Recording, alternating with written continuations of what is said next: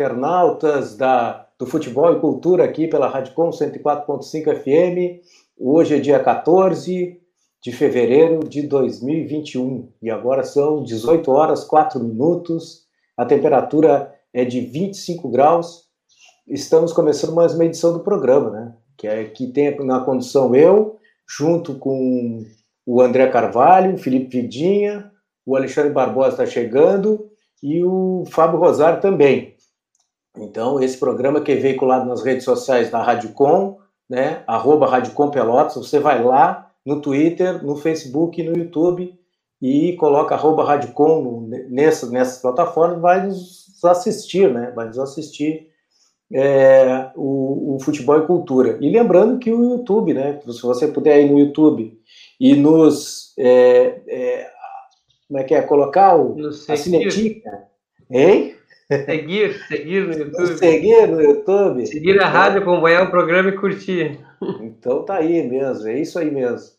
Então, lembrando que, a, que esse programa tem os mantenedores desse projeto, é os sindicatos bancários, Sindicato da Alimentação, a ZUFPEL, a DUFPEL, Sinasef, Metalúrgicos, CEPER, SIMP, SIMPAF, entre é, e também o pessoal que nos, que nos apoia também aqui, que é a Agropecuária Piá, junto com, com Esquerda e Costa e com a pastelaria Comelau. Então, sem diversidade de vozes não há democracia. Estamos esperando o nosso âncora titular que é uma, deu uma ida até a cascata aí, daqui a pouco ele está por aí. Então, gente, uma boa tarde a todos aí. E que, e que jogos, né? Sem público, parece até que nem é jogo aquilo. Boa tarde, André, tudo bem? Boa tarde, Roger. Boa tarde, Felipe. Boa tarde, Pelezinho. É, realmente, né? Muda muito o clima do jogo. É um lance que, de muita emoção, fica um pouco menos emocionante, ainda mais se tu não está envolvido com, com os times em questão, mas fazer o que por enquanto é isso, né? É verdade. É tenebroso, né, Felipe? Horrorosos jogos. Né? É. Obrigação de ver. Mas eu queria ser uma mosquinha para ver o Pelezinho e o André vendo esse final de campeonato brasileiro. Eu quero ver eles domingo. Domingo eu queria ver. O André é o cara mais tranquilo, agora o Pelezinho tá suando frio ali. Tá suando frio. É. E aí, Pelé, como é que tá? Tudo tranquilo? Como é que tá Cruz Alta aí? Tudo chovendo boa... também? Boa tarde, boa tarde, galera do Futebol e Cultura. Primeiramente boa aí, tarde. seu Roger, Felipe Vidinha, meu camisa 10, hein, Vidinha?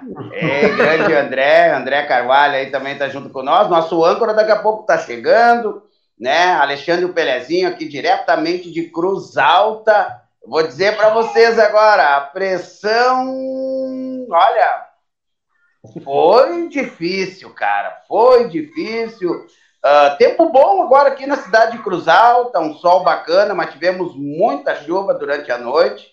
Né? Eu tava aí com meu velho, tá aí junto comigo hoje, gremistão, direto lá do Olímpico. Daí para ajudar mais o meu tio, outro gremistão direto do Olímpico. Aí você viu, né? Na hora do pênalti, os caras se jogaram no chão aqui, mas vamos que vamos. Vamos, vamos para cima deles, que o programa tá bonito, o programa tá bacana hoje. E futebol e cultura dentro de todas as redes sociais vai nos seguindo. Quero deixar um agradecimento já de primeira mão no comecinho do programa aqui para o meu amigo da Confraria do Hambúrguer, né? Que trouxe aí, então, uh, uh, Sandro Sotile e também, e também Adriano Gabiru aí na terça-feira, né? No, no começo da semana. Fizemos uma cobertura total e exclusiva do futebol e do futebol e cultura e também do resenha esportiva, né? O futebol e cultura foi citado lá. E muito obrigado, então, aí, a Confraria do Hambúrguer, que acreditou no nosso trabalho. E vamos para cima deles, hein? Que tem muita coisa para se falar hoje, né, seu Roger? É verdade, bastante coisa aí. A recém acabou os jogos, né? Flamengo e, e Corinthians no Maracanã, Inter e e Vasco da Gama na, no, no, no, São Januário. O Inter acabou ganhando 2 a 0 do, do, do, Vasco da Gama e o Flamengo, né? O Flamengo deu passeou um pouco lá no, no coisa ali, pelo que eu vi um pouco que eu vi do jogo. O, o, mas é isso aí. Vamos lá então. Quem, quem se arrisca aí já começar a comentar o Flamengo. Já vamos, vamos, vamos entrar direto ali, depois vamos para o futebol local, né? Bom, pode ser. Ô, Roger, então. acho que era só legal a gente comentar rapidinho sobre o que, que vai ser o nosso card e, e que a gente vai trazer para o espaço torcedor, não acha? Acho, pra... acho importante. Pode, pode falar, Felipe.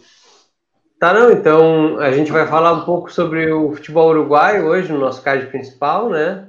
Uh, chamamos como um apoiador, digamos assim, do assunto no espaço torcedor o Pedro Petrucci, né? E, e, acho que o Roger pode até fazer uma apresentação melhor dele, Roger. É, do Pedro. A gente vamos, vamos conversar com, com, com o Pedro Petrucci, ele que está tá na Gaúcha agora, eu acho, na, na Gaúcha. Uhum. Ele estava na, na Bitcoin e aí agora está na, na, na, na, Gaúcha. É, com esse negócio da pandemia aí, as pessoas vão trocando de, de trabalho, né? Porque não tem, né?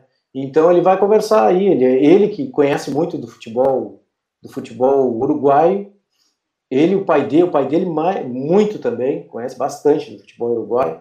E aí vamos ver, vamos falar com o Pedro. Pedro Torcedor do Farrapo também, né? Isso, vamos conversar bastante com ele aí, trazer bastante informação para o nosso público, conversar com esse mistério que é o futebol uruguaio, né? Que é.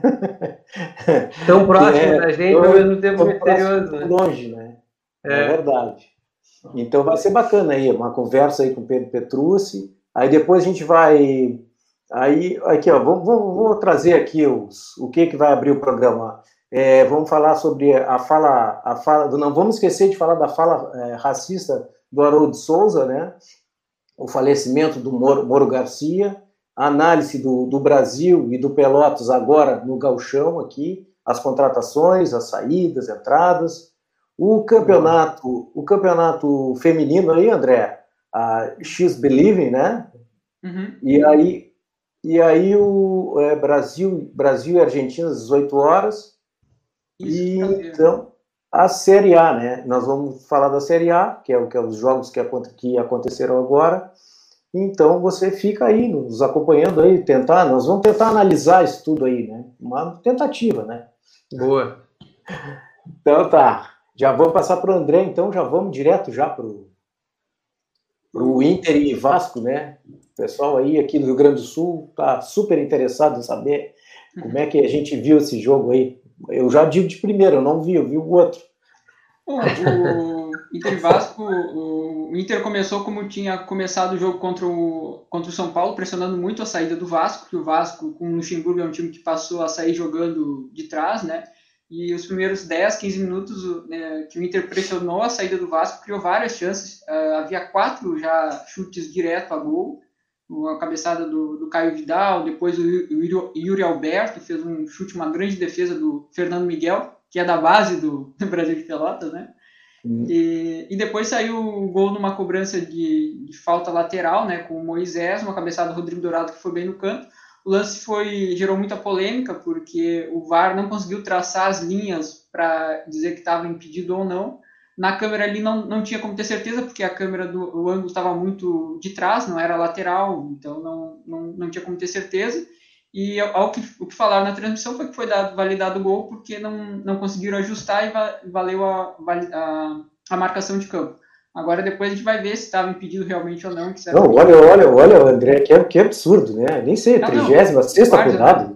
Tchê, não, não, é. Mas... É demais, né? E, e, depois que o Inter fez o gol, foi que nem contra o São Paulo, né? Recuou e aí começou a jogar no contra-ataque. É, só que não conseguiu encaixar os contra-ataques como estava conseguindo com, contra o São Paulo. O Moisés não foi bem no, no jogo de hoje. O Caio fez uma grande partida. O Prachedes num esquema que tem que jogar jogar para trás, jogar defensivamente não acaba não, não aparecendo, né? Porque ele é um jogador que tem que ter a bola no pé para fazer circular o jogo. Edenilson, grande partida também, sentiu muita falta do Patrick, né? O time, não sei o que o Pelezinho pode dizer depois. E aí foi um sofrimento, né? O Vasco naquela pressão de, de imposição física, porque técnica não tem nenhuma, é, foi para cima do Inter, bola aérea e tal, não conseguia chegar, não conseguia ter chances claras. Aí teve um pênalti aos 40 e 42 ou 41 do, do, segundo tempo, que é bem discutível também, que eu acho que ele acabou compensando por conta do gol uh, do primeiro gol que não tinha, não teve é, o resultado claro se estava impedido ou não. Bom, enfim, ele acabou marcando. E o, o Cano, né, que é o, é o, artilheiro do Vasco na temporada, acabou batendo para fora. O Lomba até foi bem na bola, foi, foi no canto certo, mas acabou indo para fora.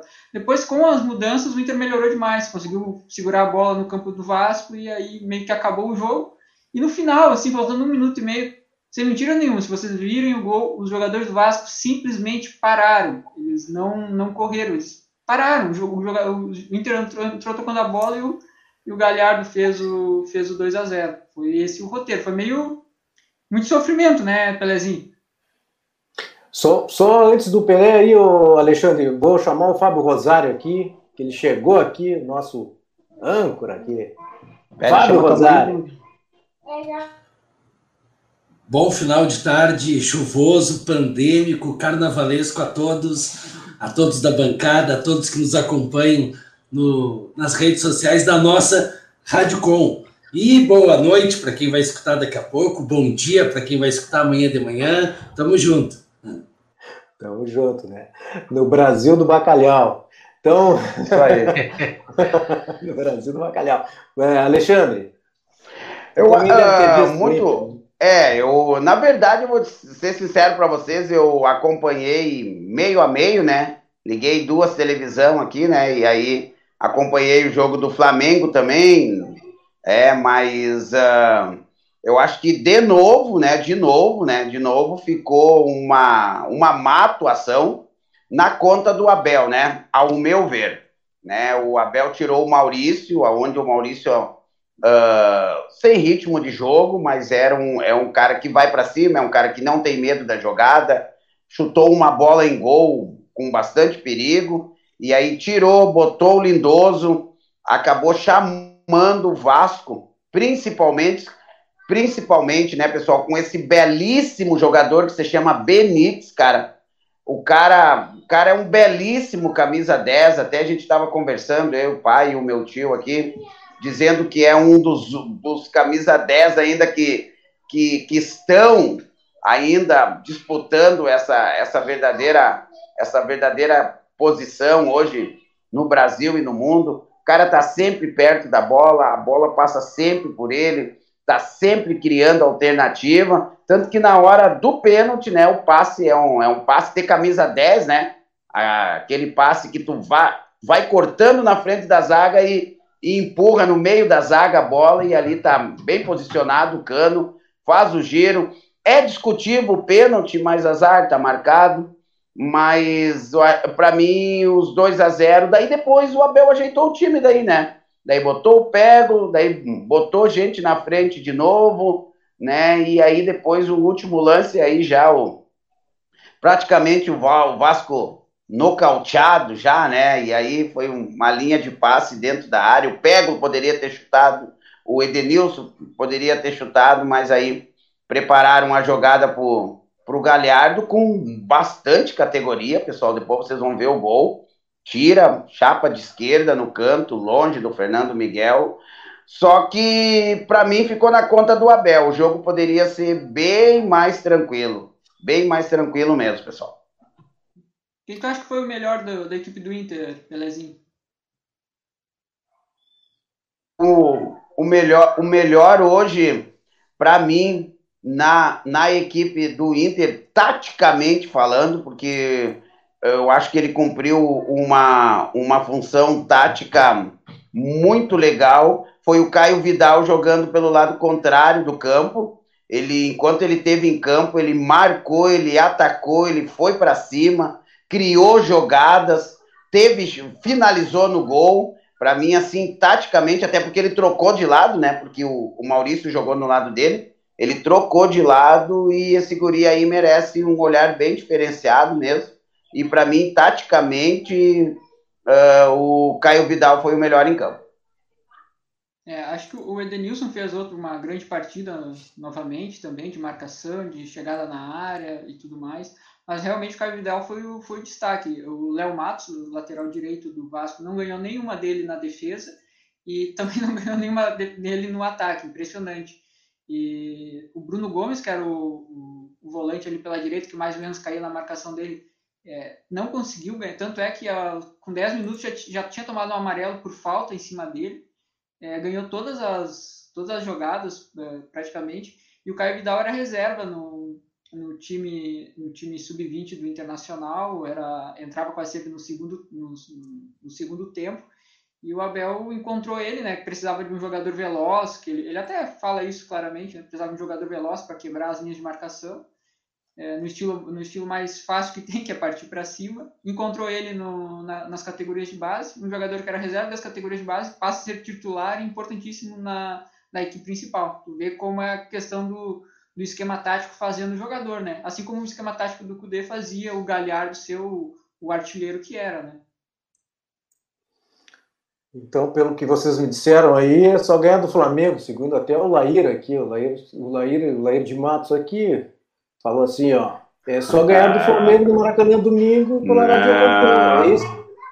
Não, não é bem assim, não, não é bem assim, não. Não, não, não. Não, não é bem assim. É isso aí mesmo, é, pela, é, é, se ganhar é campeão, mas mas ainda, ainda o Flamengo ainda é o favorito, ao meu ver.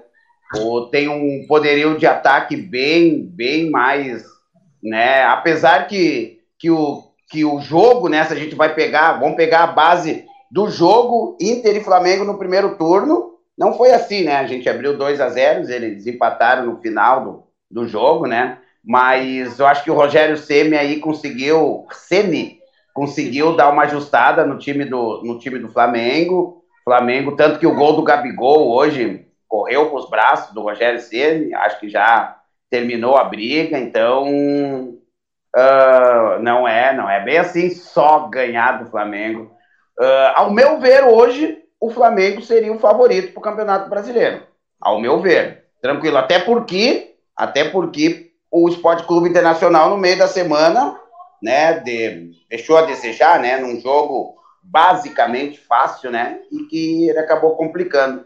Mas não é bem assim, não. Acho que não é só ganhar do Flamengo. Não é, não é, não, marca, não é bem assim. Marca a saída da bola do Flamengo, pressiona ou fica esperando atrás? Ah, se não. ficar esperando atrás, André, é um abraço. É, não, eu não. É um se ficar, se não ficar jogar, esperando não, se ficar esperando o Flamengo atrás, nós vamos tomar cinco fora os ameaços. Não. Tem, tem que jogar. É, ó, o Abel, o Abel sabia cima, não? que hoje o adversário era o Vasco. Cima de beliscar. Desculpa, Pelé. Não, não, pode, pode falar. Pode falar, Vitinha. Não, eu tava, esse negócio de esperar, o Abel sabia que o adversário hoje era o Vasco, né? E com todas as dificuldades que o Vasco tem, realmente não, não ia ser um, um problema apostar nessa, nesse contra-ataque, foi o que ele fez, né? Tanto é que eu tava vendo a posse de bola, se eu não me engano, foi 60% de posse de bola do Vasco e, e, e 30% do, sei lá, é, 40% de posse de bola do, do Internacional mas os chutes a gol, o Inter tem sete chutes, o Vasco nenhum. O Vasco tinha a bola, mas não, não criava, né? Não conseguia criar nada. E, e aí, claro, né? O jogo, fez a proposta de jogar no contra-ataque, mas eu concordo com o Ferezinho e com o Roger jogar contra o Flamengo assim. É, mas eu acho é... que contra o Vasco hoje até também foi equivocado, porque no momento que fez 1x0 teve muitas chances perigosas, apesar de não ter ido a gol, né? Teve um Sim é, que foi anulado ali, que o, que o Lomba defendeu e tudo mais. Se tivesse, e outro, se tivesse seguido pressionando o Vasco, nem pressionar a saída, é, pressionar um pouco mais, adiantar um pouco mais, tinha feito 2 a 0 muito fácil, porque o, o Vasco, é, tecnicamente, muito. Tecnicamente e emocionalmente também, né? Tava muito. o Vasco. O, o Vasco é, exatamente, emocional. Z, Z4, né? Tá no Z4, 37 pontos. Uhum. O Goiás, 36. O Curitiba, 28 o Curitiba já foi, né? Curitiba tá, tá fora. Foi a, o sexto rebaixamento do Curitiba se igualou ao América Mineiro como os clubes mais vezes rebaixados na, no Campeonato Brasileiro desde que começou o divisionamento. É, né? Tá aqui, ó. Isso é só da Série A, André, ou de todas só... as séries? Não, é só, não, no caso é só na Série A, né? Conta os rebaixamentos de Série A. De Série A para Série B. Sim, entendi. É, é, o, é o Vasco 37 e o Goiás com 36. Eu não sei quem é que salva nesse troço ali. E aí tem o, o Bahia com 38 e o Sport com 41. Esporte com 41. É, esporte que joga contra o Bragantino. Lembrando, lembrando que com o terceiro cartão amarelo, Vitor Cuesta não joga no Maraca, hein? É, e não ah. tem. Só tem ah, Uri pra botar na ali. É um zagueiro mais Henrique, rápido ali até. Pode tem o Pedro que... Henrique e o, Thiago Barbosa, que são os zagueiros do Sub-20, e deu. Não tem mais ninguém. Não, tem o Zé, tem o Zé Gabriel. É, que não é zagueiro, né? Mas eu digo zagueiro de ofício, é. só, é. só os dois. Mas só que o Zé Gabriel. Só que o Zé Gabriel também tem uma outra situação com o Zé Gabriel, né? Ele foi expulso contra o esporte e ele ainda vai, provavelmente vai ser julgado, de repente pegando até dois jogos, né? Isso. É, pode ser.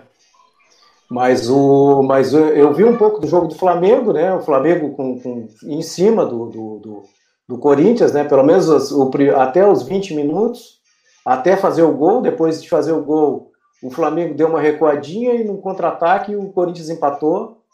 E aí ficou aquele jogo ali, uma transição lenta realmente do Flamengo, né? Muito lenta, muito lento o Flamengo. O sol, né? muito sol, e a, e a lentidão pegou. Mas aí o Flamengo deu uma no segundo tempo, o Flamengo acelerou o jogo. Quando ele acelerou, ele foi para cima e o Gabriel, acho que fez, fez o segundo gol com tranquilidade ali. Aí teve VAR. Aí ficou... Não, não tá. Não tá. Não tava, a bola ali, passou as linhas ali, passa as linhas, tem as coisas tudo. E a transmissão que é engraçado, os caras botaram um monte de coisa, negócio do gol do Inter, né? Bah, ficou todo mundo. Na verdade, é, é o, é o modo operante, né? Que opera com o interior aqui, é o modo operante que, a, que Rio São Paulo opera com Porto Alegre, né? É, daqui a pouco então, o cara do bar fez uma, fez uma festa de carnaval ali clandestina de noite, chegou meio baleado, apertou os botões que não era para apertar e desregulou. Não, e, não, e, e olha, vocês olhem, olhem assim, é, olha o, o, o, patamar né, de, de, de, responsabilidade, né? Chegar na hora de decidir, o troço não funciona, cara. Como é que não vai funcionar? Né? Ô, Roger, é. só pela parte de baixo ali da tabela que tu falou, não sabe como é que vai se definir isso, eu estava olhando aqui, o Bahia pega o Fortaleza fora de casa e depois a última partida pega o Santos já com o Campeonato Baiano rolando, né? Já com duas partidas do Baiano rolando. E o Vasco pega o Corinthians fora de casa e depois pega o Goiás em casa, né? O Corinthians melhorou bastante, gente. Vocês vão ver o jogo. Eu, eu não tinha visto, eu não tinha visto o Corinthians jogar. O Corinthians está bem melhor do que estava. Assim, é, eu vi tá? o primeiro, o, o, gol do Corinthians, no caso. Eu vi. É, eu é, vi. Dela, né? Bom jogador. Eu vi contra o Atlético Paranaense. Eu vi contra o Atlético Paranaense, o Corinthians também achei bem interessante. Ué, o ano que vem, o ano que vem, o Corinthians, se o Corinthians manter esse time, trouxer mais uns dois, três caras aí, o Corinthians vai entrar lá em cima também. É, mas eu acho que o Mancini não é um técnico para para jogar o time lá em cima, entende? De fazer trabalho. Não, eu digo, eu digo lá, lá em cima, eu digo, vai disputar na, na, na tabela. Na, lá, ah, sim, sim, sim. Entre, claro. os, entre os seis, sete aí no Campeonato Brasileiro, no Campeonato Paulista, porque o, tá, tá consistente, consistente o time do Corinthians. Não é, não é um. Olha, que jogar contra o Flamengo é um time chato, né, cara? Todo mundo joga, né? Até os zagueiros, sai, sai todo mundo sai é. Ninguém não. Todo mundo, é, todo mundo joga bola ali, é difícil ter Olha só, hum. para dar oportunidade da gente mudar de assunto, eu vou fazer um comentário que já que comentaram quando eu cortei meu cabelo aqui. Uh, tá bonito o nosso boina, né? Não sei se é a barba, o cabelo, o óculos, o cara tá, tá bonito. Eu quero aproveitar para passar para ele. Gente, tá diferente, é bronzeado. Posso me pronunciar? Próximo me pronunciar, eu vou ter que me pronunciar. Foi na Sean Connery. Sean Connery. Eu ainda tinha um minuto ainda, mas como fui mencionado, eu vou acabar, eu vou acabar me manifestando. Quando eram marcados 29 minutos desse primeiro tempo, 29 Boa. minutos desse primeiro tempo, futebol e cultura, o fino da bola passando por aqui, 20 graus é a temperatura na cidade de Pelotas, Rio Grande do Sul, 94% é a umidade relativa do ar. E nós estamos falando em nome de Esquerdo e Costa, advogados, na rua 15 de novembro, 357, número 3222 1022. Esquerdo e Costa, advogados. Dirt Shirts, serigrafia, produzido e feito na rua, que inclusive está nos acompanhando. E eu estou recebendo mensagem aqui no ponto, controlando os senhores, deixou recado também no canal do YouTube e peguem a visão. Aí, ó. Oh. Balaqueiro, hein? Essa noite eu tomei café e passo bem. Esse foi o Drops 1. Quem perdeu, perdeu. Esperem o Drops 2 no Instagram. Corre lá, arroba Dirtshirts Serigrafia, que fica aqui na praia do Laranjal. É só mandar um zap que a gente desenrola a tua ideia. 981 3899 68. Repetindo, 981 389968 e chama a James, a nossa produtora, que está aqui, ó, me mandando mensagem no ponto, a criadora de toda a arte do futebol e cultura. Come lá o pastel, pensou em pastel, pensou em come lá o pastel de segunda a sexta, aqui em Pelotas, na Almirante Barroso. É só ligar no 3025 1066, 3025 1066 e pede o teu. A safra do camarão chegou, então a dica é o pastel de camarão. E Bem, também piar veterinário. Aqui, ó, chegando a produção, mandando o novo endereço veterinária Pia, que fica na rua Padre Felício, número 624. Repetindo, o novo endereço para levar o seu pet na veterinária Pia, Padre Felício 624. O telefone 3027 1557, 3027 1557. E aos jogadores da tribuna, Gostaram então do meu óculos novo, a minha barba de disfarce para entrar nesse domingo e bem fardado. Dirt Shirts, serigrafia. São 6 horas e Nossa. 31 minutos. A ampuleta está virando, o radinho está apitando em todo o estádio. Então, seguimos o jogo, rapazes. Vamos lá então, futebol local aí. O André e o Felipe aí trazem as informações aí do Chavante e do Lobo aí. Podemos começar então com uma, uma, lista de reforços do Pelotas, né, que apresentou já, já o só, só, pra... só, só, uma informação, André, só uma informação aqui que uhum. eu vi agora. O, o Bruno José, é, Bruno José é o novo reforço do Cruzeiro, né? Isso, do Cruzeiro, Cruzeiro atacante do, do, Brasil, é. Atacante tinha contrato até o final do ano com o Internacional, foi negociado em definitivo com o clube, com o clube mineiro, né? Então tá aí o Bruno José, o atacante aí que fez bastante gol, ajudou muito o Brasil aqui de Pelotas. E o Brasil de voltar para o Inter, né? Ia voltar para o Inter, acabou indo para o Cruzeiro, né? Agora. Teve um jogador do Sampaio Correia, que era o Marcinho, que foi um dos destaques, que também foi para o Cruzeiro, e o perfil oficial do Sampaio Correia postou na contratação é, aqui ele recebia em dia, né? Agora já não sei mais. Bah! é, o pior é que quando falaram ele pro, do Bruno José pro Cruzeiro, eu pensei exatamente, tá, vem cá, o Cruzeiro é gigante comparado ao Brasil, né, em termos de história nacional. Mas vem cá, e a tal dívida de um bilhão de reais, né? É. Tudo bem que o Brasil tem dificuldade para pagar a folha e a folha é modesta, mas o Alan Roxo também foi pro Cruzeiro agora, saiu da Chape, encerrou o ciclo dele lá, né? E... Ah, eu não sabia do Alan Roxo. É, é.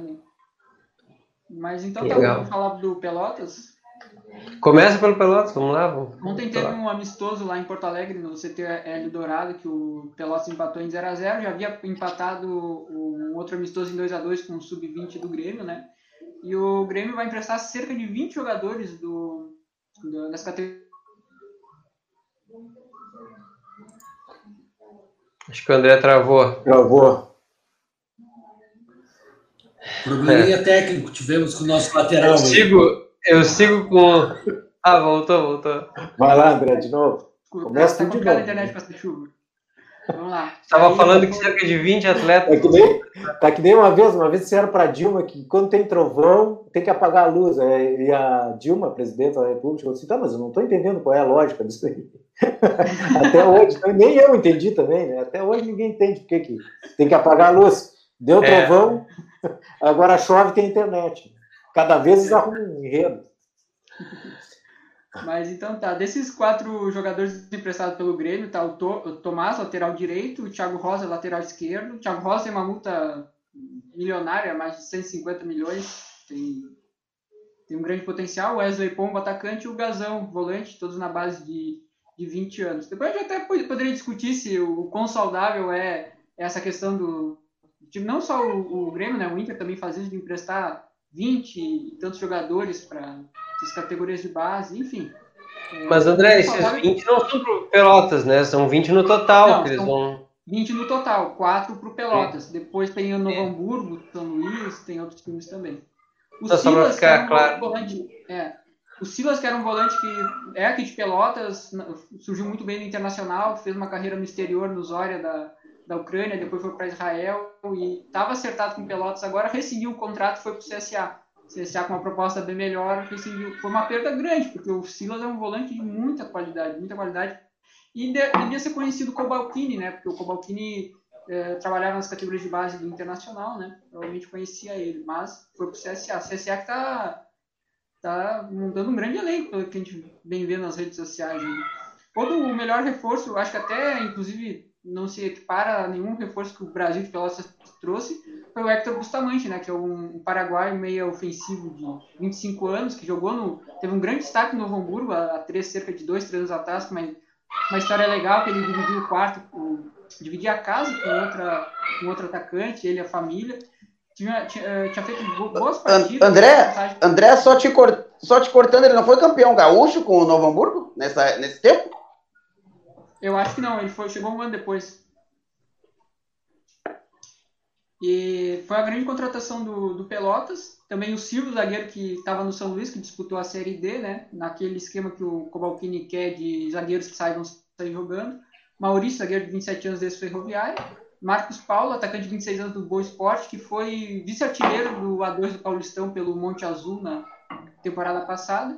Juliano, Juliano volante de 26 anos do ex-Bangu. E manteve a base do ano passado, né? O goleiro o Pellegrini e o Parisi, os, os defensores Marcelo, Gabiga, o Gabriel Silva o Wendel, e o Wendel Lomar, e os meio-campistas o Itaqui Segue, o Daniel Costa o Guilherme Bauer e Moisés. E os atacantes o Marcão e o Gustavo Sapeca. O Gustavo Sapeca se destacou no.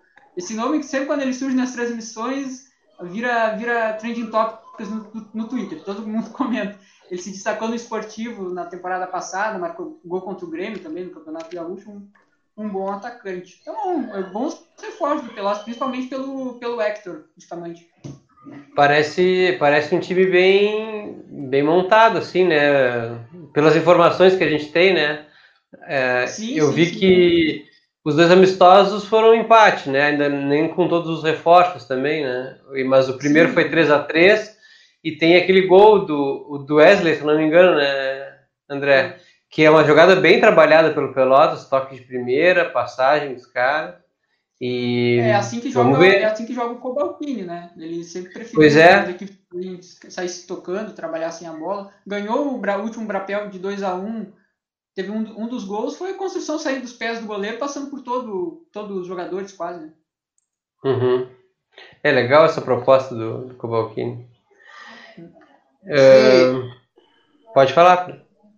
Não, na verdade, eu só gostaria de chamar a atenção, né? A gente já tinha conversado e, e quando saiu a primeira lista, que até o próprio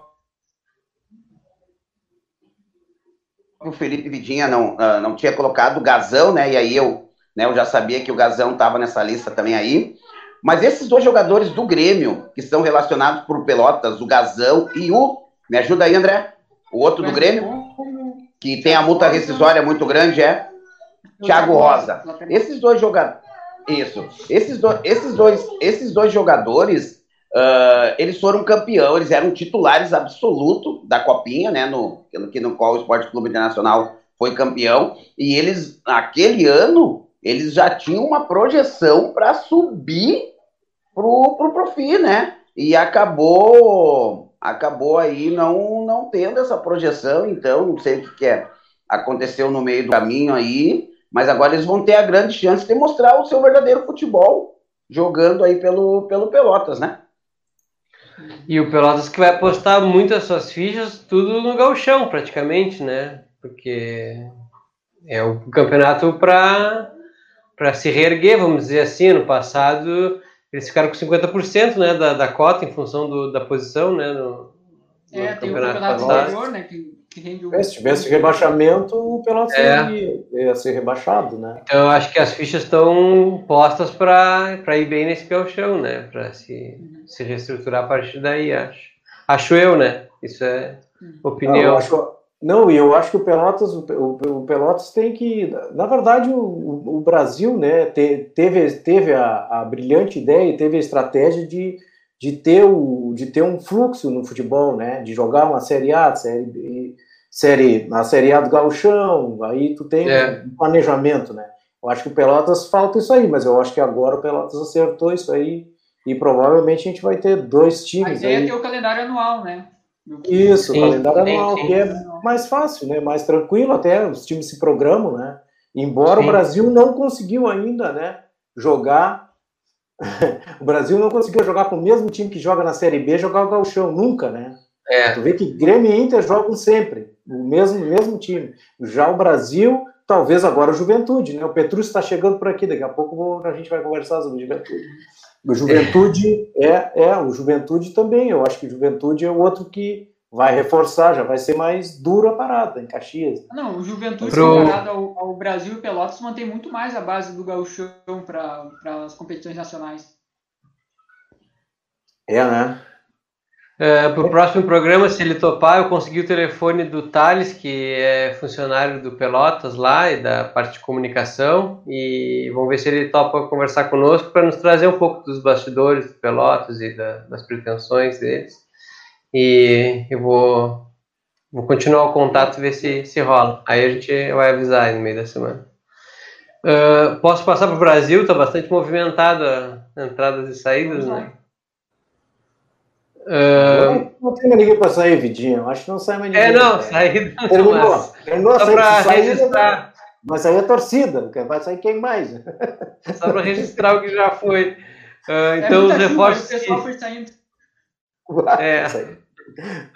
Os reforços que chegam, então, Bruno Paraíba, atacante de 26 anos, né? Do Confiança, de Sergipe. É, Gilberto Júnior, volante, 32 anos, é, do Goiás. É, Douglas Araújo, volante de 21 anos, e São Caetano. Felipe Saturnino, é, Saturnino, isso, lateral esquerdo, 25 anos, Berço Esporte Clube de Portugal. Ele teve passagem é, antes de Portugal.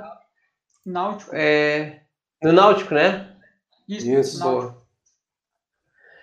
André Krobel, lateral direito, 25 anos, do América, Rio Grande do Norte. Igor Miranda, lateral esquerdo, 24 anos, ex-náutico, é, Londrina e Inter de Limeira.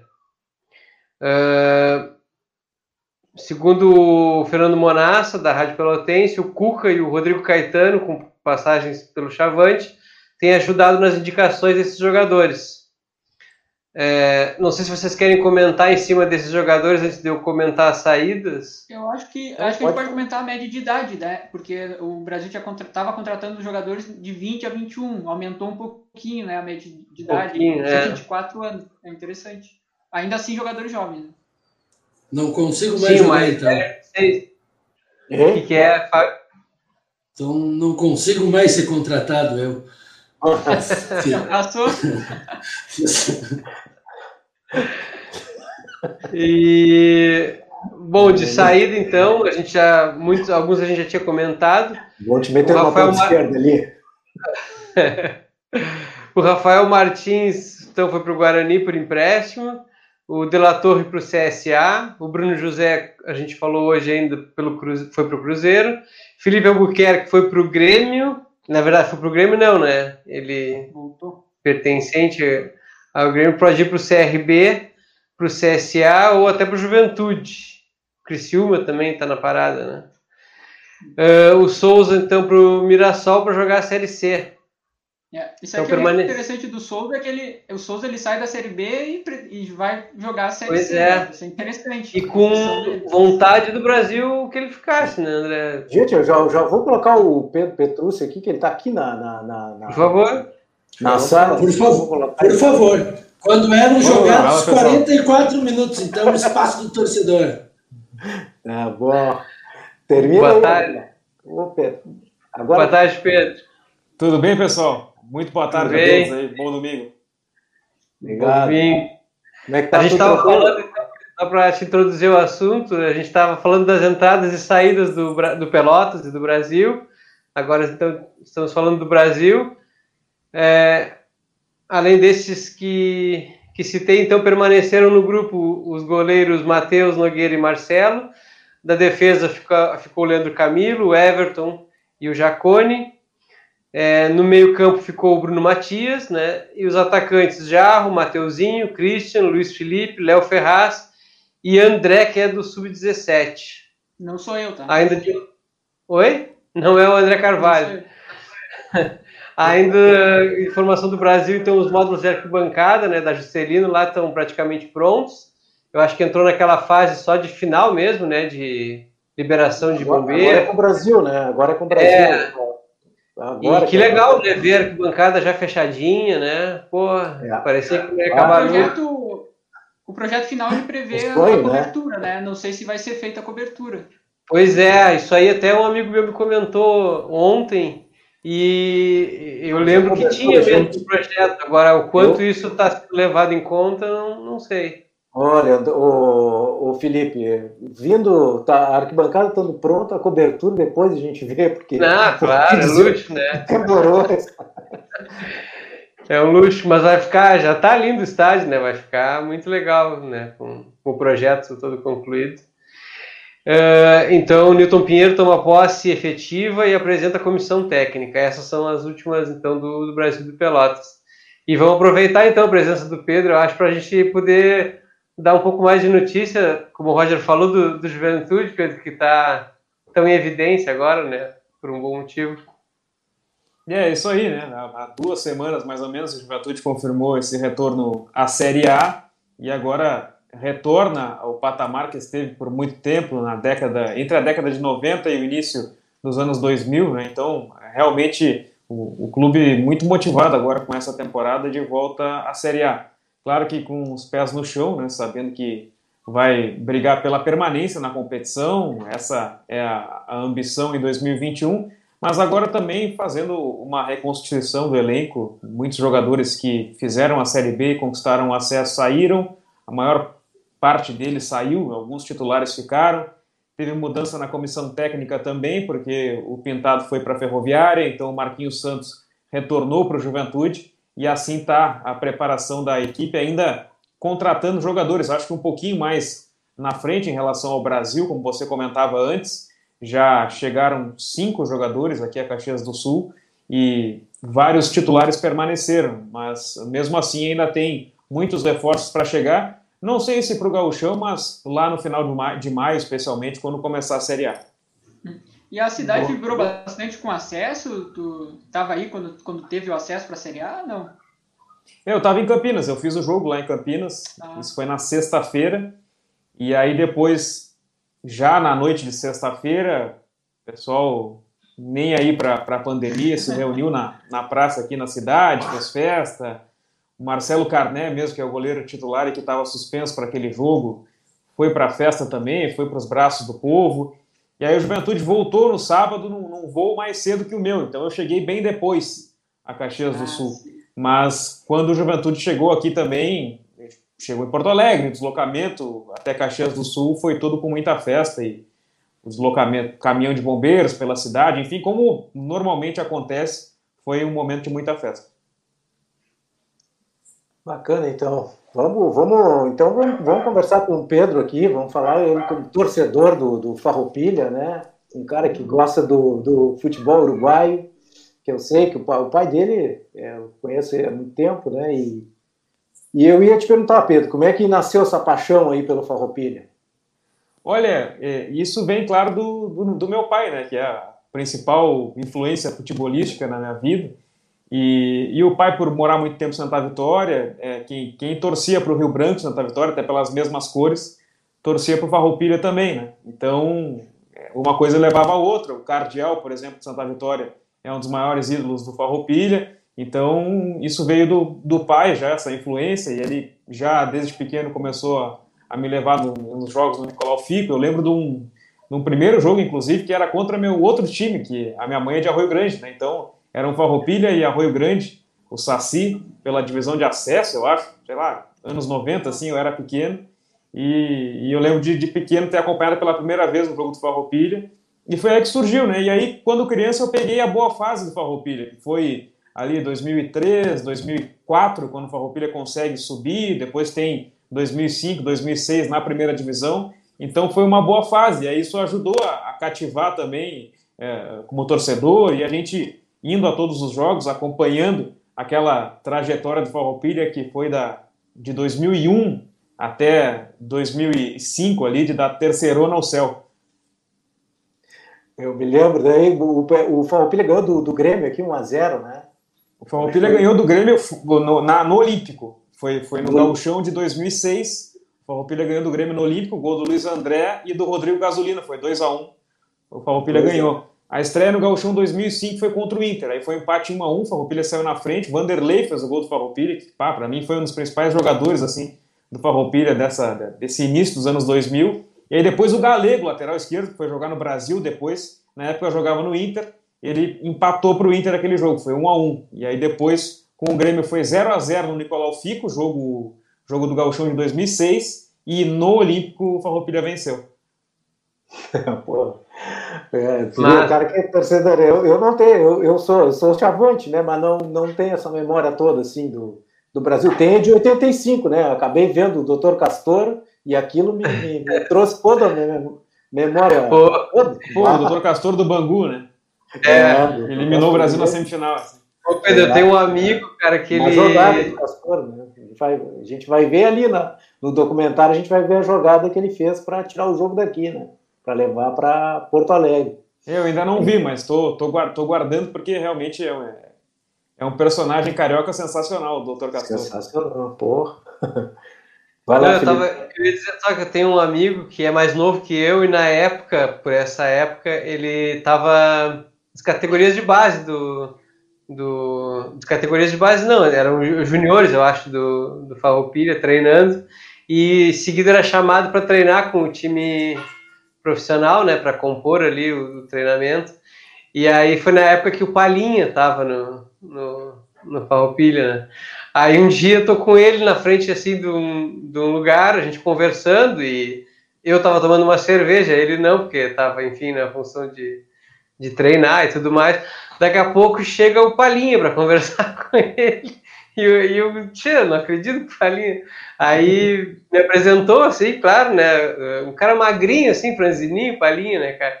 Mas aí eu, eu me, me, veio a memória de te comentar isso, porque como torcedor do Farroupilha é meio surreal, né? O Palinha tá jogando, no, tu que conhece futebol, vê o Palinha jogando no Farroupilha. É, na, na época o Farroupilha ele era patrocinado pelo banco BMG, né? Depois o dono sumiu, enfim, deixou muitas dívidas. Então, o Farroupilha fazia grandes investimentos. E para jogar aquela Série A do Gauchão de 2005, o Farroupilha queria ter um camisa 10 de luxo, até para chamar a atenção da, da mídia para um time que estava chegando no Gauchão Série A depois de muito tempo, né? Então, o Farroupilha primeiro contratou o Arilson, aquele ex-jogador do Grêmio, do Inter, que agora é, é treinador. E aí o Arilson chegou a jogar o primeiro turno do Campeonato Gaúcho e depois pediu para ir embora. E aí, como reposição ao Arilson, o Farroupilha trouxe o Palinha. Só que o Arilson, ele era um pouco mais, acho que tinha uns 30 e poucos anos e tal, ele ainda estava tava em forma e, e, jogando em alto nível, né? O Palinha já tinha quase 40, ele já estava realmente no declínio, ele foi para ganhar dinheiro e aí jogou pouco. É. O Arilson era titular, o Palinha, aí eu lembro de, de, de, ter entrado alguns jogos no segundo tempo, tu via que era um, um cara com um passe qualificado, mas já não tinha mais velocidade. Mas. Alexandre. Tá, então, posso, posso perguntar? Vai, vai, vai lá, vai lá. Claro. Vai lá, vai lá. E o interesse pelo futebol uruguaio, Petrus, começou pela proximidade? Teve, tinha um, É, até essa questão do futebol uruguaio, assim, eu acompanho mais a seleção. Eu gosto de, de, de acompanhar, de torcer para a seleção uruguaia, de, de ver os jogadores da seleção jogando no futebol europeu. É, sei lá, ontem assisti o jogo do Atlético de Madrid por causa do Soares, não fez gol, mas assistiu o Atlético de Madrid. Eu, eu, eu, gosto de assistir o Manchester United, agora tem o Cavani também. Eu gosto, e aí gosto de sempre de monitorar essa questão de, de selecionáveis, jogadores da seleção. O Campeonato Uruguai em si eu, eu não acompanho tanto, assim, claro que, que, procuro me informar eventualmente e tal, mas eu gosto de acompanhar mais a seleção, assim, mas aí se conversar com meu pai, o Ricardo, aí sim, ele acompanha realmente o Campeonato Uruguai. direto, né? De, sim, ele deve, agora, por exemplo, daqui a pouco ele está nos assistindo aqui, mas parou para daqui a pouco tá, tá lá no Hermena, inclusive, e, e aí tá perto do Uruguai para ouvir alguma rádio, para acompanhar a, a, rodada, ele torce pro defensor, né, que é, é o Violeta. Ah, então, e aí sabe, sabe todas as características assim do, dos times. Eu acompanho muito mais a seleção, né, eu gosto de torcer para a seleção, ainda mais que a seleção está numa boa fase agora também, conseguiu ter essa essa essa geração de, de jogadores de 87, um de janeiro e outro de fevereiro, o Cavani e o Soares.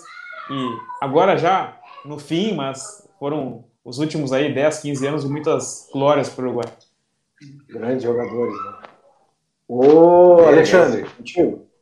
É eu mesmo, então. Vamos lá, então. Obrigado, amigo Pedro. Aí, uma satisfação muito grande aí, tá?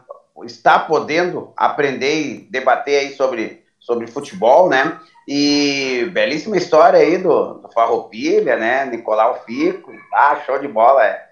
É, também quero deixar registrado que praticamente depois do meu time da capital, né, que eu torço, o meu Três Passos Atlético Clube, né, o TAC lá da cidade de Três Passos, aonde o meu pai, que está que tá aqui em casa até nesse exato momento, completou 55 anos agora, dia, dia 19, uh, ah, então, dia 9, perdão, dia 9 de fevereiro, e quero deixar um abraço aí para todos que jogaram, né, e eu fiz parte das categorias de base aí do Três Passos Atlético Clube, então, foi uma honra eu ter ido até a cidade de Três Passos agora no, no meio da semana. A galera aí do futebol e cultura aí acompanhou um pouquinho da acompanhou um pouquinho da, da reportagem que a gente foi lá falar então do, do Três Passos Atlético Clube e, e é bacana demais, né, quando você tem, que nem o, o seu Roger falasse ali, né, você tem alguns momentos do teu time do, do interior, né, ou teu time que é o, o, o time que te traz as primeiras emoções, né? Lógico que para mim o time que me trouxe as primeiras emoções dentro do estádio foi o Trespaço Atlético Clube, né? Que no qual eu ia com o meu pai, meu pai me levando pela mão e, e, é, e, é, e é, muito, é muito bacana. Mas vamos lá para nossa temática, que é o futebol uruguaio, né? E falando então, principalmente sobre seleção, né? Uh, estava ao vivo naquela cavadinha do na Copa do Mundo do nosso saudoso Louco Abreu, que tá hoje eu vi uma reportagem dele, né? Vai jogar em Minas, né? Vai jogar em vai Minas jogar. o Louco Abreu, vai, vai jogar. jogar. em Minas completando 30 equipes, se eu não me engano, é isso aí, né? 30, é, ele tá né? em busca do recorde, agora não sei qual é o número exato, mas vai jogar é, no Atlético. Hoje, hoje, é, hoje falou em 30 equipes estava vendo ao vivo naquela cavadinha do Louco Abreu, onde é que o senhor estava, o que, que o senhor estava fazendo naquele dia. Um abraço, Alexandre, prazer conversar contigo também. Primeiro para dizer que eu tenho uma lembrança do Três Passos, mas infelizmente ela é negativa, porque eu acho que foi numa copinha do segundo semestre de 2005 ou 2006, foi na de 5, que o Castro, jogador do Três Passos, ele fez um gol do meio campo do Nicolau Fico, a Roupilha perdeu para o Três Passos aquele jogo, no mata-mata, e ele fez um gol do meio campo. E, e, e, aí depois o Farroupilha contratou o Castro, e aí no Gauchão de 2006 nada deu certo o Farroupilha foi rebaixado, ele foi rebaixado junto e tal. Mas o, o, ele fez um gol do meio campo, e talvez um dos, dos gols mais bonitos assim que eu vi no, no Farroupilha, foi um gol do Castro do meio campo e era do três passos naquela copinha. E, e Uruguai e Gana, 2010, eu estava em casa, estava assistindo o jogo em casa, eu lembro que o Brasil foi eliminado para a Holanda mais cedo, né, eram os dois jogos das quartas de final naquele dia, o Brasil foi eliminado para a Holanda mais cedo e depois tinha Uruguai e Gana. O Uruguai já teve uma, uma primeira fase uh, de classificação, isso já era uh, um drama, sempre é um drama para o Uruguai, Copa do Mundo, Copa América, eliminatórias e tal. E aquela classificação já foi um drama, com a, com a última rodada vencendo o México, depois de ganhar da África do Sul, estrear com, com, empatando com a França. Vence a Coreia do Sul na, nas oitavas de final, jogo de uma chuvarada, gol do, do Soares no segundo tempo. E aí vai para as quartas de, de final, com o Brasil já eliminado. Então o Uruguai era o único sul-americano, porque a Argentina já tinha sido eliminado para a Alemanha também. Então o Uruguai chegava com o único sul-americano naquela Copa da África. Então a expectativa era maior ainda, porque todo mundo já tinha largado o Brasil, já tinha largado a Argentina. O Uruguai representava a América do Sul ali. E bah, foi um jogo muito dramático, né? Porque o Uruguai, ele em tese tinha as quartas de final mais fáceis. Imagina, teve Brasil e Holanda, teve o, a, a própria Argentina sendo eliminada pela Alemanha. Eu acho que a Espanha eliminou acho que foi a, a, França nas oitavas e depois nas quartas, acho que o Paraguai. Então, é, é era só o Uruguai ali em tese com um jogo mais fácil. E começa, começa perdendo com, com, com o gol do Montari, logo o Forlan empata, o Forlan foi o craque da Copa e, e aquele que se especializou em chutar a Jabulani, né? Porque a Jabulani era, era uma bola diferente, de uma é. forma aerodinâmica diferente. E, e, o Forlan se especializou em chutar a Jabulani, então fez um gol de fora da área que ela pega um efeito, engana o goleiro, e não sei como é qual é a explicação para esse gol. E vai aquele 1 a 1, vai aquele 1 a 1, vai aquele 1 a 1, drama. E aí sabe que depois do 1 a 1 até o, o pai estava assistindo o jogo comigo. Só que aí ele tinha consulta no dentista, no, no Euclides, que é o dentista até hoje. E aí ele teve que ir pro dentista. Então, eu não sei nem se ele acompanhou essa parte da prorrogação, dos pênaltis. Porque eu lembro de ligar para ele, vai, é, porque tava aquela loucura assim, de, depois de Não foi nesse olhado... que o Soares foi expulso, Pedro. É, isso aí. E aí, claro, aí, pra, aí, chega, na, aí chega na prorrogação, né? O, o Apiá, que era, jogou, jogou na Juventus muito tempo, ele estava tava uhum. fora de forma, mas era o principal jogador de Gana. Né? Ele entra no segundo tempo da prorrogação, e aí Gana começa a jogar muito melhor, o Uruguai se defendendo só. E aí ele, em impedimento, faz um cruzamento, então ali já falha a arbitragem, né? O jogador de Gana estava completamente impedido, mas o lance segue e aí tem um cabeceio para a área, acho que do, do, do, jogador que perdeu o pênalti, agora me esqueci o nome. E, e o Soares e o Futiri, os dois sobem com a mão, o Musleira já estava vencido do lance, e aí era a única solução, era cortar a bola com a mão, isso ali com 30 minutos de prorrogação. Então era realmente o último lance, o Soares vai expulso, tá fora da, da semifinal se passasse, mas realmente estava fora daquele drama todo. E aí o Asamoah Jean, que era o jogador de Gana, na né, camisa número 2, ele bate o pênalti no, no, no, travessão, né? E o Uruguai se safa daquilo ali, termina o jogo. E imagina, né? Um pênalti. Seria um gol de ouro, né? Não tinha mais gol de ouro. Último, a última Copa com gol de ouro foi em 98, mas seria um gol de ouro porque era o último lance da prorrogação. O Uruguai se safa daquilo ali. Então, depois de passar por aquilo ali, acho que o Louco Abreu, que, que chamam de louco justamente por ele ser esse, esse, cara mais tranquilão, assim, não tinha mais nada que superar, né? Então. Ele Tem uma imagem que o Soares sai comemorando foi bem tranquilo. É, o Soares, ele, ele, ele tá virado de costas. Fica na boca do túnel, eu acho, né? Isso, ele vai expulso e não sai. Ele fica de costas é. ali, mordendo, ele tá mordendo a camiseta. E aí, quando é, ele, acho que ele ouve a vibração, ele gira e vai, né? E aí depois nos pênaltis, o, o Muslera pegou dois pênaltis e, e o, o Uruguai chegou a errar um, acho que com o Scott, o zagueiro, que entrou no lugar do Lugano, que se machucou naquele jogo. E, e, e o Louco Abreu foi tranquilo para a picada, né? Espanhol se chama picada. E, e, a narração é boa, agora a gente está na época de vacina aí. A, é, né, na, na, na, aqui chama de cavadinha, né? O pessoal na Itália chama de panenca.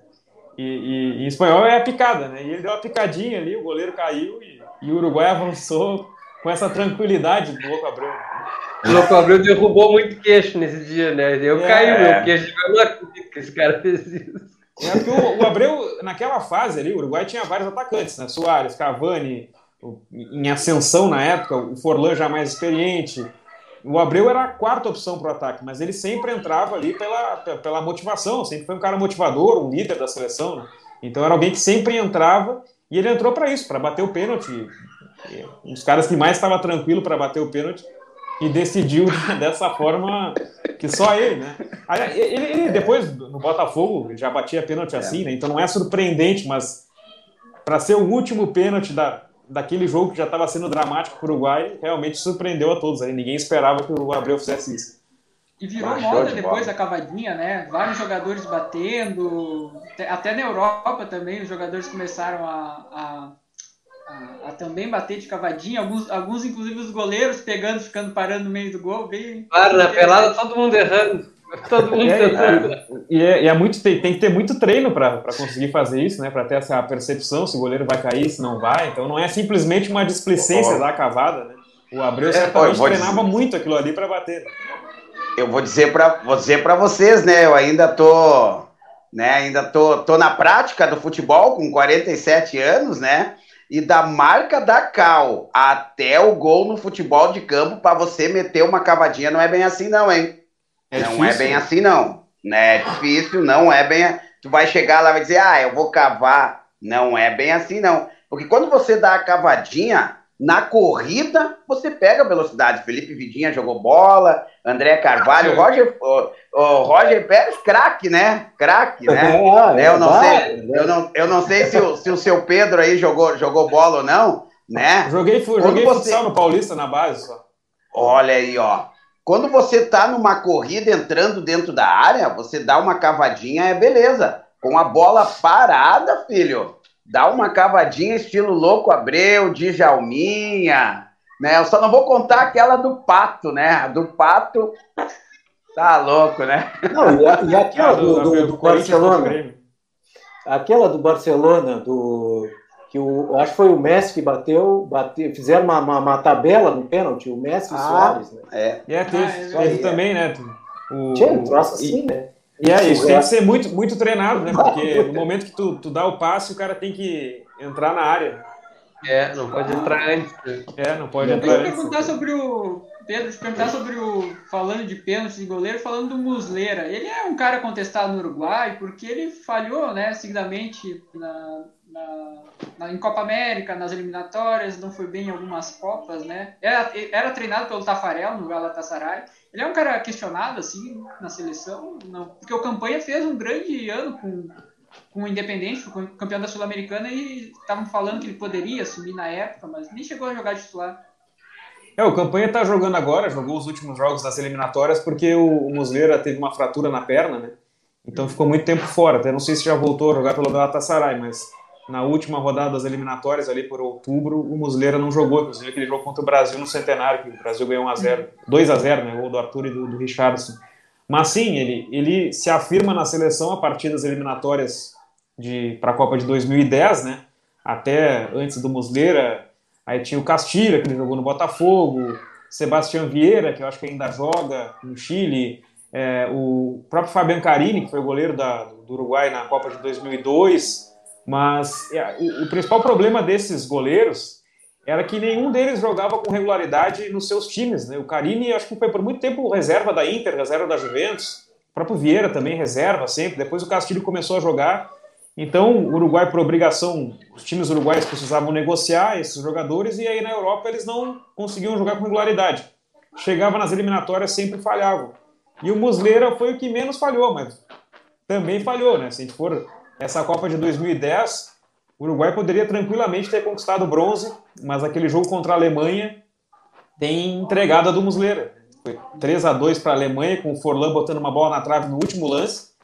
Mas o, o Muslera entrega dois gols para a Alemanha. Então, e aí, se for pegar em outros momentos também, eu acho que o jogo contra a Costa Rica na estreia na, de 2014, é, pega Copas América aí, e Copas e eliminatórias, o Muslera comprometeu. Só que realmente o campanha nunca teve uma chance. O Martin Silva sempre foi a primeira opção, né? Martin Silva ex-Vasco. Pois é. Sempre isso. foi a primeira opção. Jogou pouco também. Às vezes o Sebastian Souza foi convocado, mas o Muslera sempre foi o cara. O Muslera que é argentino, né? Nasceu em Buenos Aires.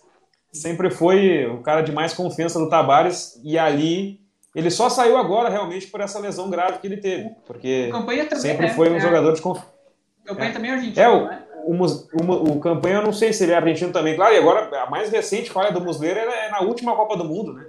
O, hum. o, chute do Griezmann que o segundo gol estava 1 a 0 ali, o Uruguai tentando, daqui a pouco poderia sair um empate, e aí a, a França define a classificação e ele, quando, ele, quando ele falha, né? Então realmente ele tem algumas falhas significativas, mas dos disponíveis, o Uruguai não tem tantos bons goleiros assim, ele foi o mais regular.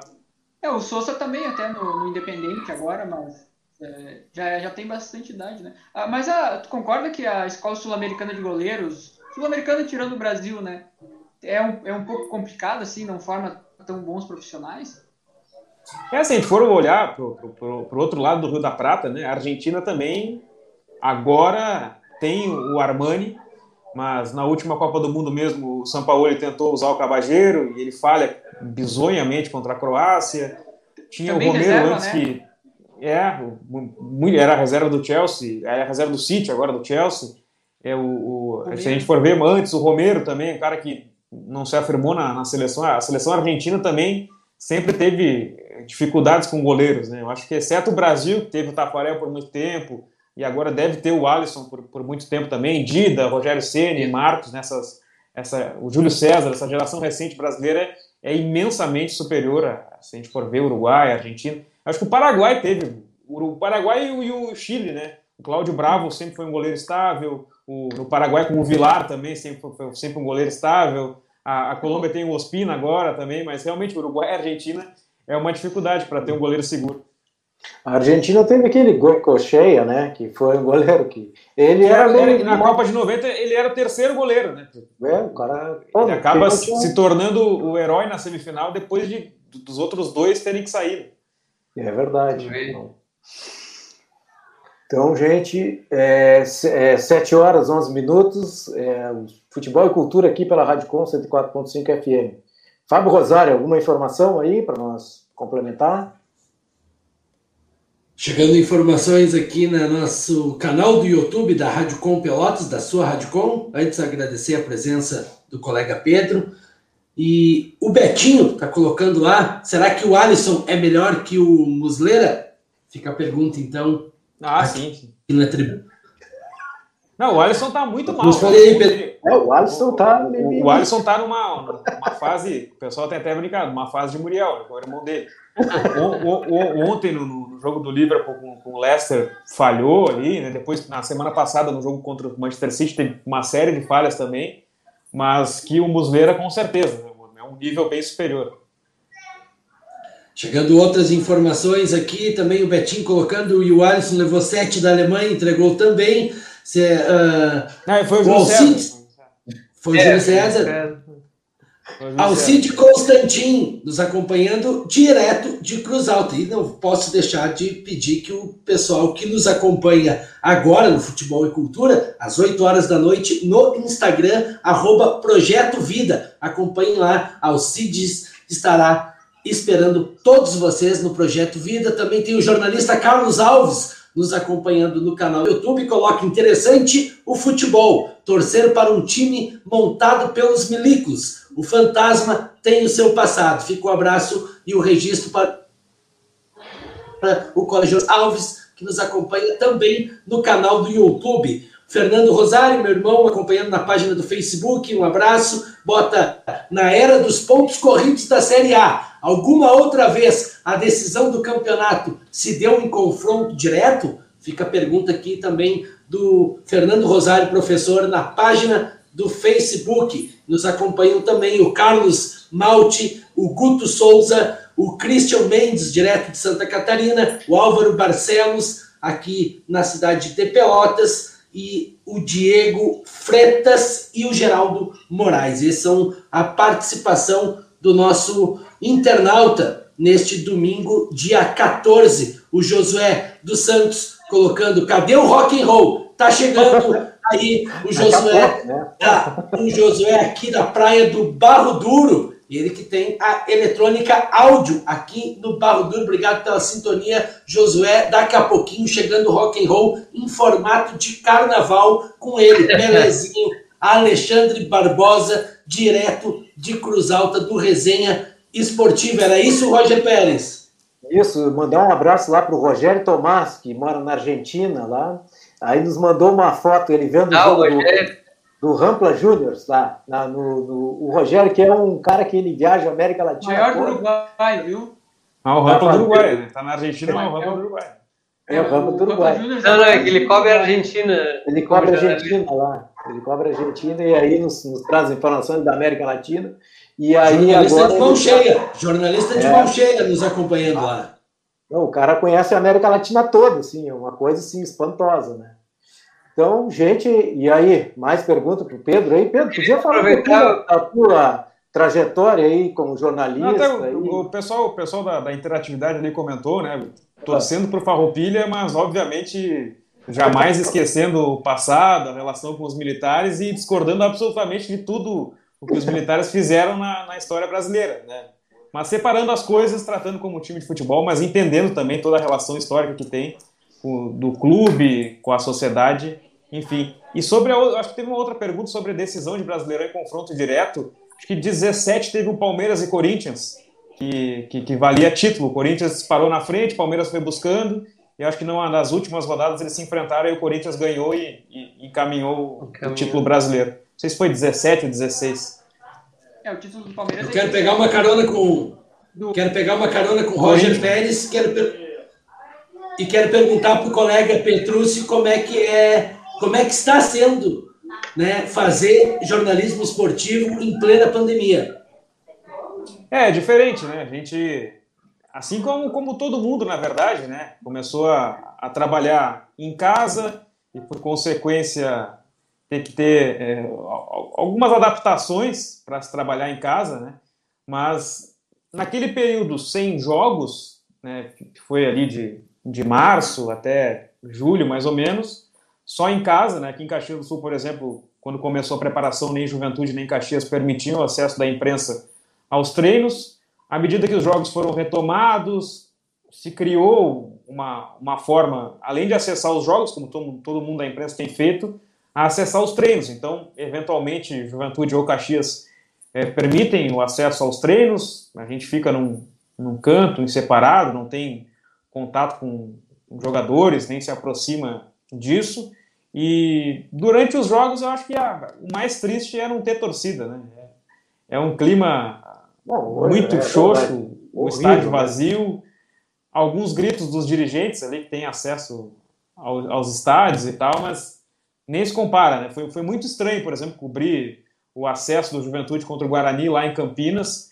Embora fosse fora de casa, um jogo tão decisivo possivelmente teria torcedores do Juventude lá em Campinas. Tem voo direto, Caxias-Campinas, sei lá, o pessoal pega ônibus e vai, né? Em situações como essa. né?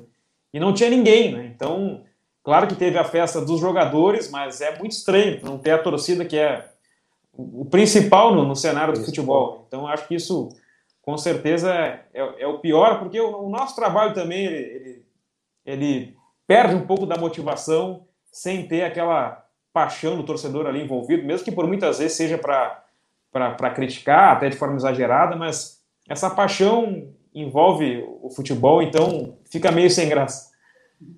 E, e todo envolvido a torcida gera também mais, mais informações, às vezes, né? Mais notícias, tu tá te relacionando, trocando, né? Com...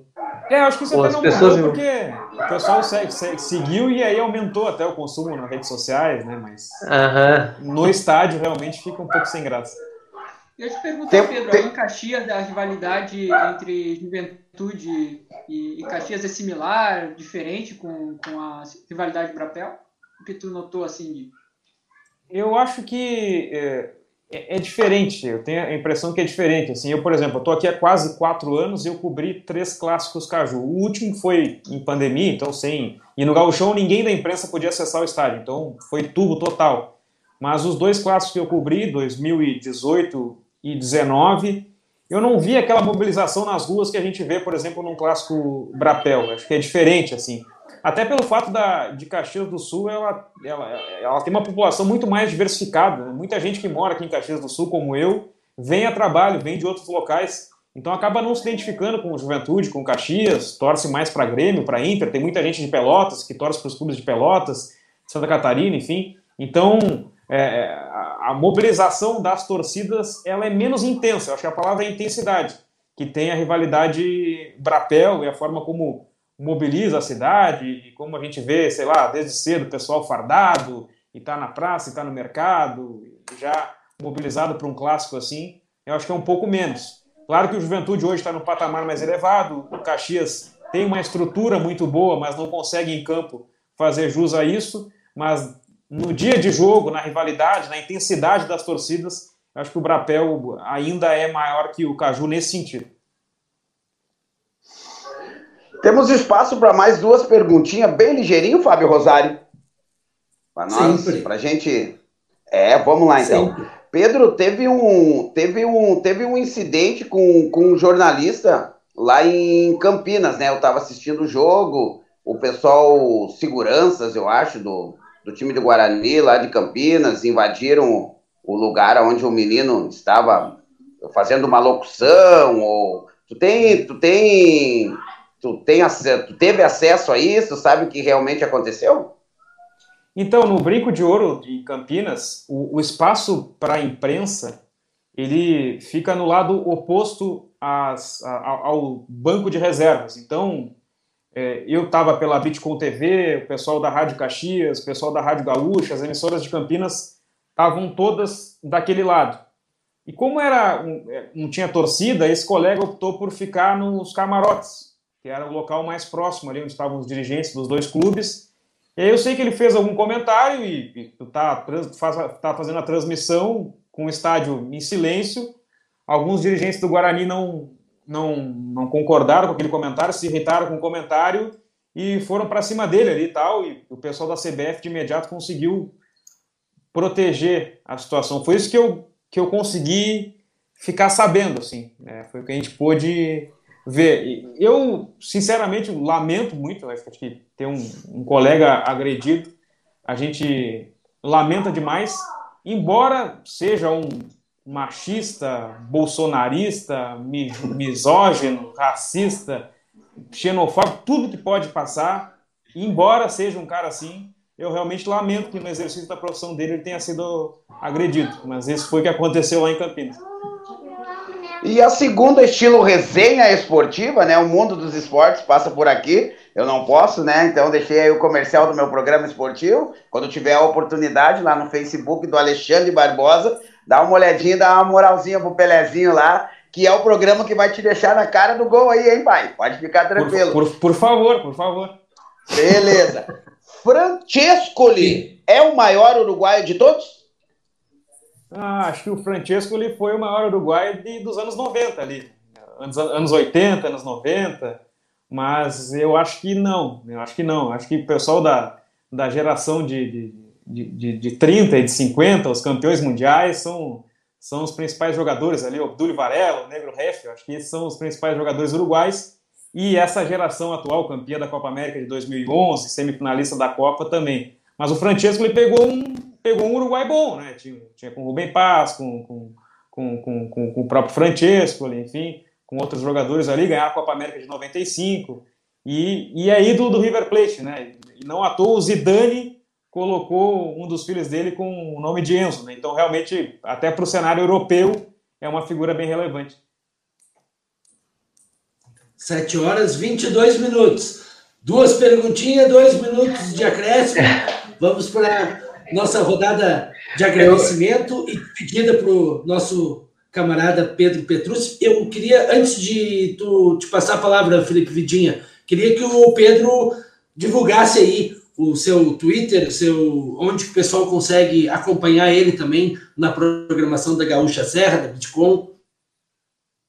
É isso, eu voltei agora para a Gaúcha Serra, aqui o Pioneiro, Jornal Pioneiro, e na Gaúcha Serra, aqui em Caxias do Sul, então é, pioneiro.com para acompanhar as notícias ali que a gente vai acompanhando, na Gaúcha Serra também, e aí botar ali pelo, pelo site é o 102.7 para quem estiver aqui em Caxias, pelo site é só escolher a opção da Serra, e aí eu tenho bastante atuação também pelo Twitter, ali, que é twitter, arroba Pedro Petrucci, underline, e ali eu estou sempre trazendo informações, claro que agora muito mais de dupla caju, né, que é o que eu estou trabalhando, mas tenho também seguidores que, que, são de Pelotas, que acompanham o Brasil, acompanham Pelotas, eventualmente comentários aí de futebol em geral.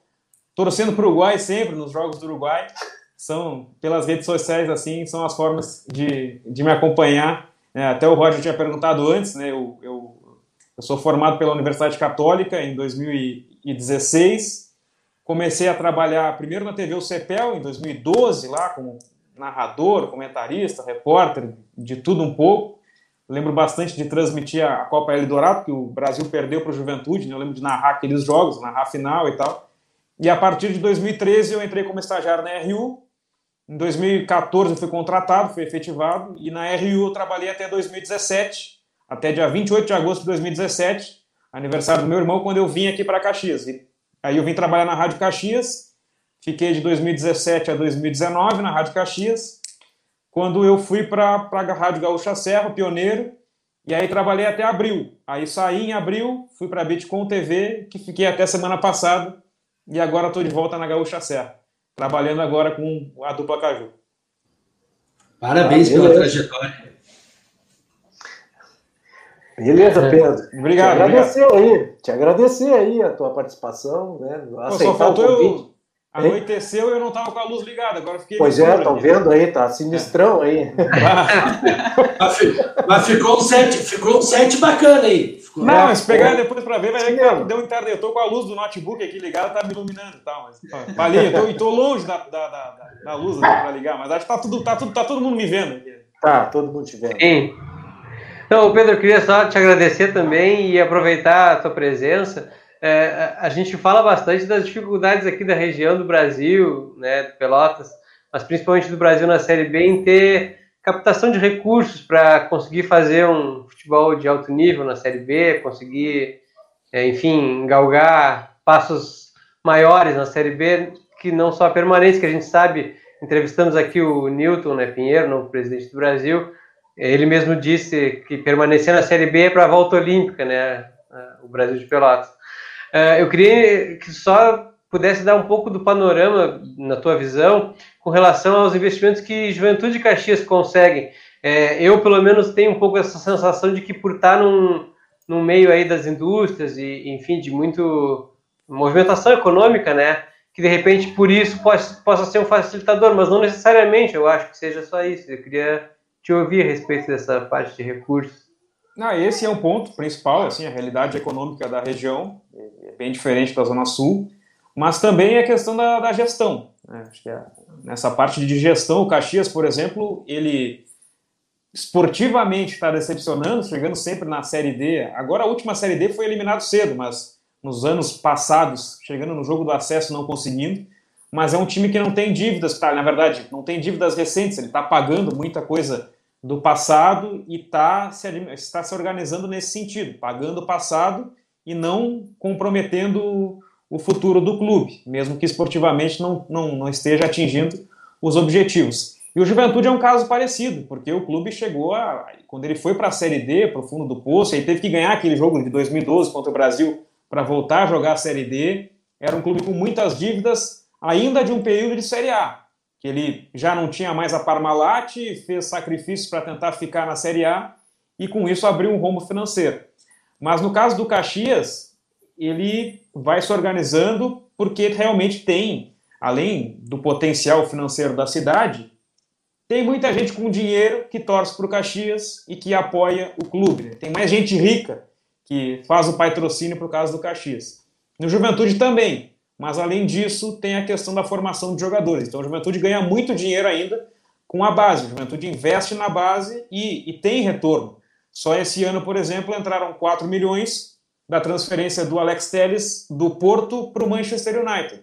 Então, o Juventude formou o Alex Telles, ele foi para o Grêmio em 2013 e segue gerando muito dinheiro. Ele foi vendido por um milhão para o Grêmio. E agora entraram Sim. 4 milhões sete anos depois. Os reflexos. E, é, e seguidamente tem jogador negociado. Então, a partir disso, o Juventude consegue também pagar suas contas e, e, e acho que, sei lá, 70% pela, pela realidade econômica, assim, da, da, 60% pela realidade econômica da cidade, 20% de organização, e no caso do Juventude, acho que é 20% também desse investimento na base, vendendo pelo menos um jogador por ano, ele consegue fechar as contas. A Copa do Brasil também ajuda bastante o Juventude, né? É, o, o Juventude, por ser, o Juventude, por é. ser campeão da, da Copa do Brasil de, de 99, ele é sempre muito bem ranqueado. Então, se eventualmente ele não fizer um bom campeonato gaúcho, ele tem a garantia de jogar a Copa do Brasil, como aconteceu no último, por exemplo. Não foi bem no Gauchão, não se classificou pelo Gauchão, mas está bem ranqueado. Acho que o Brasil está caindo fora por isso até agora, né? O Juventude está bem ranqueado e vai jogar a Copa do Brasil. Então, uma primeira fase já ganha 500 mil, as últimas duas o Juventude foi para as oitavas de final, então acumulou quase 7 milhões em premiação, então é muita coisa. Sim. Já ajuda bastante. Então, Pedro, te agradecer aí de novo aí e deixar a porta aberta aí. O dia que tu quiser chegar aqui no Futebol e Cultura, serás bem-vindo aqui. Bem-vindo mesmo. As eliminatórias era uma boa, né? Isso. As eliminatórias Exatamente. voltam em março, é isso? Voltam em março? Isso. Isso. isso. Tem Uruguai e Argentina. Em Buenos Aires, o Cavani foi expulso contra o Brasil, está suspenso. Poxa. Tá. É. Uma boa oportunidade para o Pedro voltar. É. é. E o Soares vai voltar também. O Soares estava fora contra o Brasil com Covid e vai voltar também. Soares. 7 horas e 30 da noite. Mas valeu, pessoal. Valeu. Eu, eu que agradeço o convite. Sempre um prazer participar na, da, da Rádio Com, uma emissora muito importante em Pelotas. Então, um grande abraço, Roger, André, Alexandre, Fábio, Felipe também. Todo mundo. Foi um prazer conversar com você, sempre conversar com o pessoal de Pelotas. Um grande abraço a todos. Um abração, Pedro. Valeu. abraço. 7 horas e 30 minutos da noite aqui na cidade de Pelotas. Agora sim, o juiz apitou, final do jogo e entramos nos acréscimos total, mas a gente entra então no espaço cultural aqui do futebol e cultura, porque nunca foi só futebol, e Roger Pérez e Tribuna. Eu tenho uma que foto. Que é eu tenho uma foto aqui do mestre sala Alexandre Barbosa. Olha aí, pessoal que nos acompanha. Alexandre Barbosa, o Perezinho, mestre sala e porta-bandeira. Não é brincadeira. É, é. Ele achou que a produção ia deixar passar. Ele achou que a produção ia deixar passar. Então, 7 horas 31 minutos, está aí o pessoal vendo na tela a categoria dele na passela. E hoje, em especial, o destaque do futebol e cultura domingo, aqui no Espaço Cultural, porque todo o país possui a sua festa oficial. Para nós, brasileiros, celebração que acontece em todo o território é o carnaval, momento de alegria, liberdade e inversão de papéis. Mas o que sabemos sobre a história dessa festa tão familiar? Que diferentes expressões ganharam no país e qual a sua importância para pensar o Brasil hoje? Essa é a pergunta que vai ficar para o ouvinte, ou melhor, para o espectador que está nos acompanhando neste domingo. Então, pode colocar as interações depois respondendo essas perguntas. Apesar da dimensão pagã na atualidade, o carnaval tem origem nos ritos de passagem do calendário cristão. Por estar na semana que antecede a quaresma, período de jejum e disciplina, ele seria o momento de celebrar os excessos do corpo. Para Roberto da Mata, fonte Brasil de Fato, então o Jornal Brasil de Fato, um dos principais estudiosos do tema do país, uma das principais marcas do carnaval brasileiro é a vontade de subversão de um sistema hierárquico, fortemente pautado pela escravidão. É um ritual de inversão que vira de cabeça para baixo a sociedade. E quando você tem a possibilidade de uma igualdade radical, uma igualdade humana, a igualdade de festejar e de ser feliz. Então, a gente é feliz por três, quatro dias e depois volta a dureza da vida, comenta Roberto da Mata. Então, a gente aqui no Futebol e Cultura não poderia deixar de mencionar essa festa da inversão, esta festa, então, no qual ah,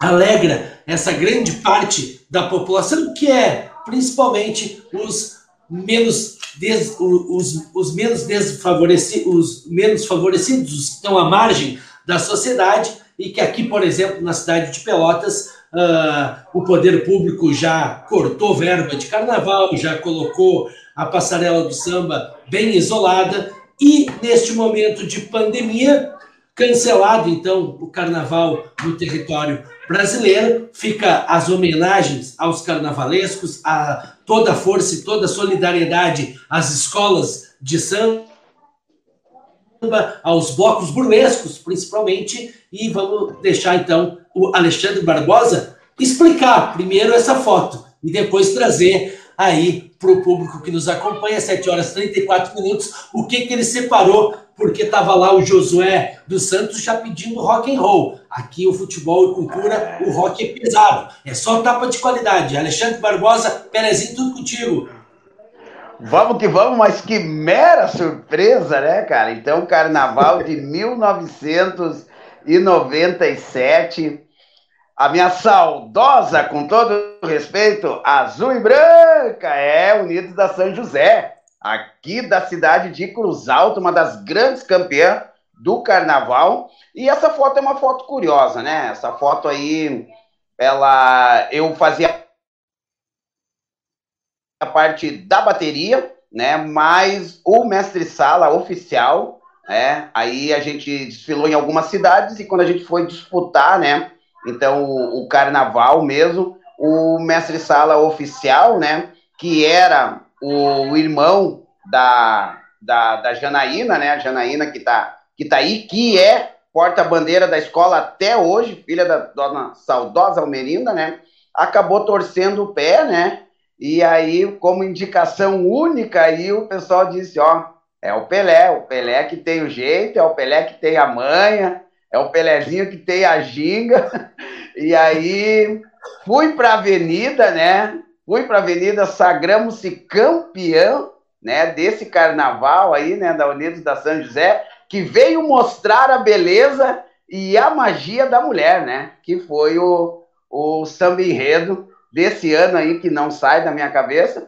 Pelezinho junto com a experiente, né, Janaína, lógico, né? Tivemos a nota máxima, a nota 10, méritos para ela, né? Porque a gente ensaiou no, no, no paddock, ensaiamos na, na dispersão, né? E conseguimos aí colocar aí a, a São José sagrou campeã. E eu tenho, na verdade, eu não tinha essa foto, essa foto veio lá dos arquivos da, da Unidos da São José para mim, né? No momento que estavam falando de mestre sala, e aí a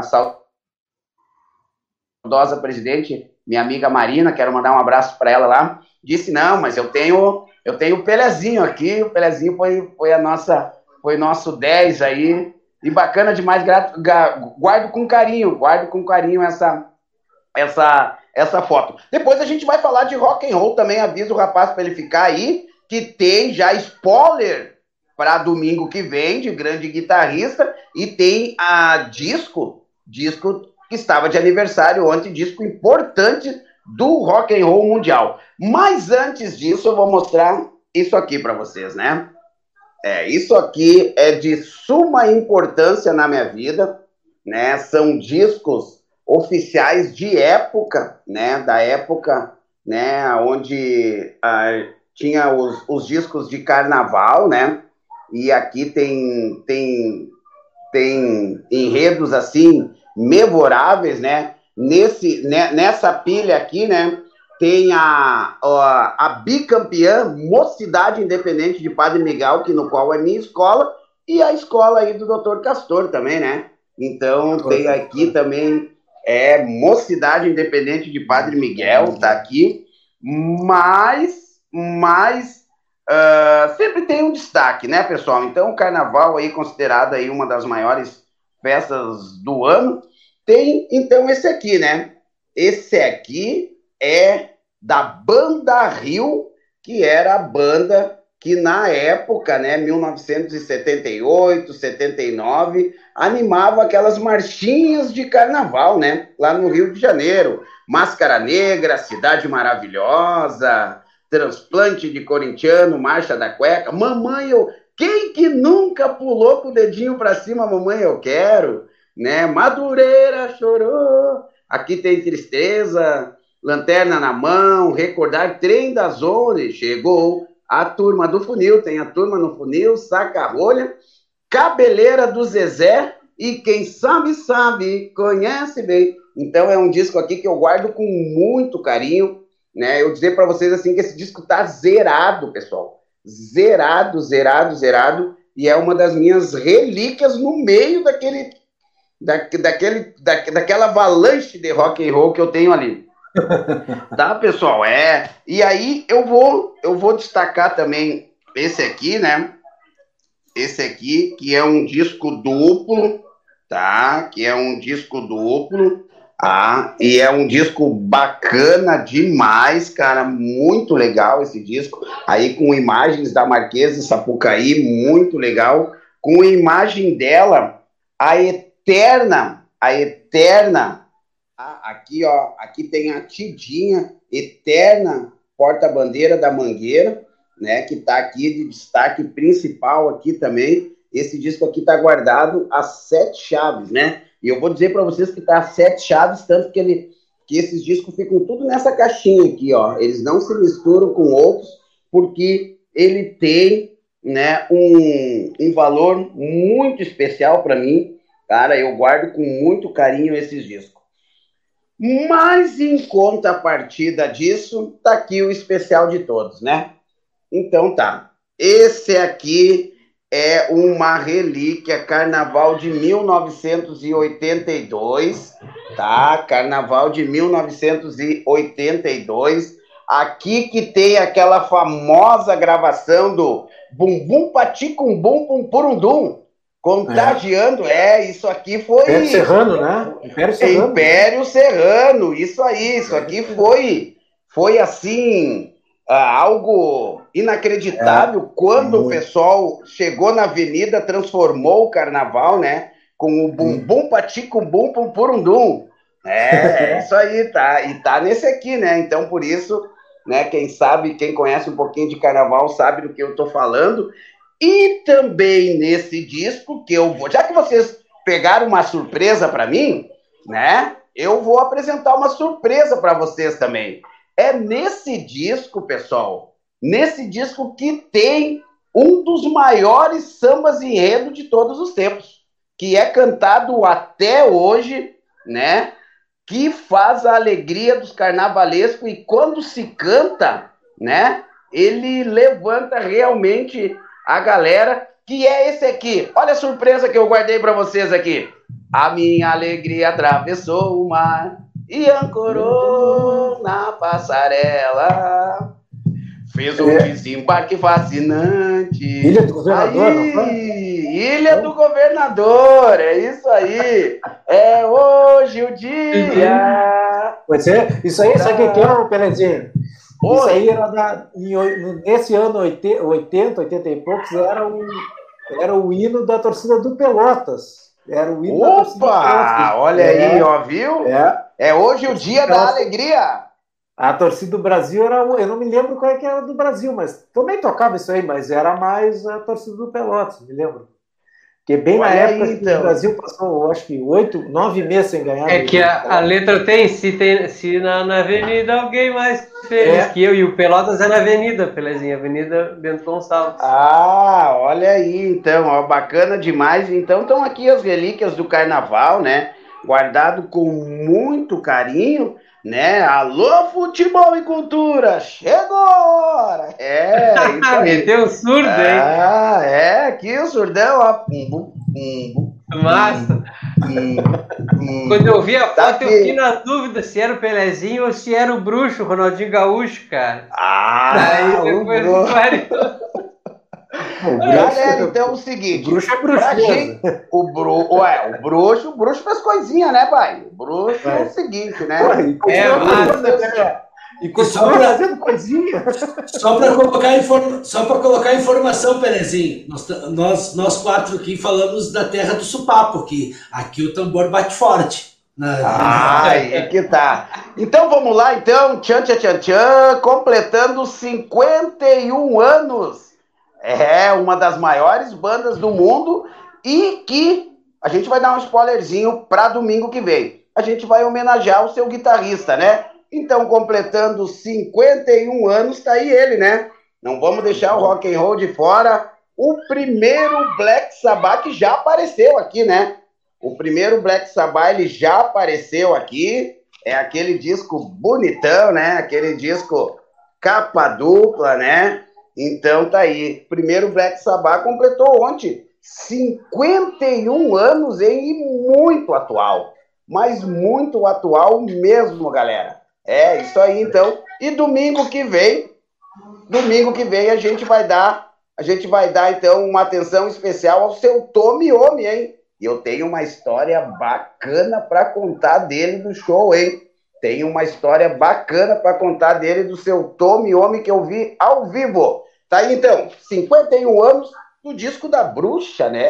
É, o disco da Bruxa tá aí e completou 51 anos, em especial para o nosso amigo que pediu de rock and roll, tá aí, né? Fui lá buscar, me lembrei, mas hoje é domingo de carnaval e segunda-feira a gente vai botar qual bloco na avenida? O bloco do futebol e cultura!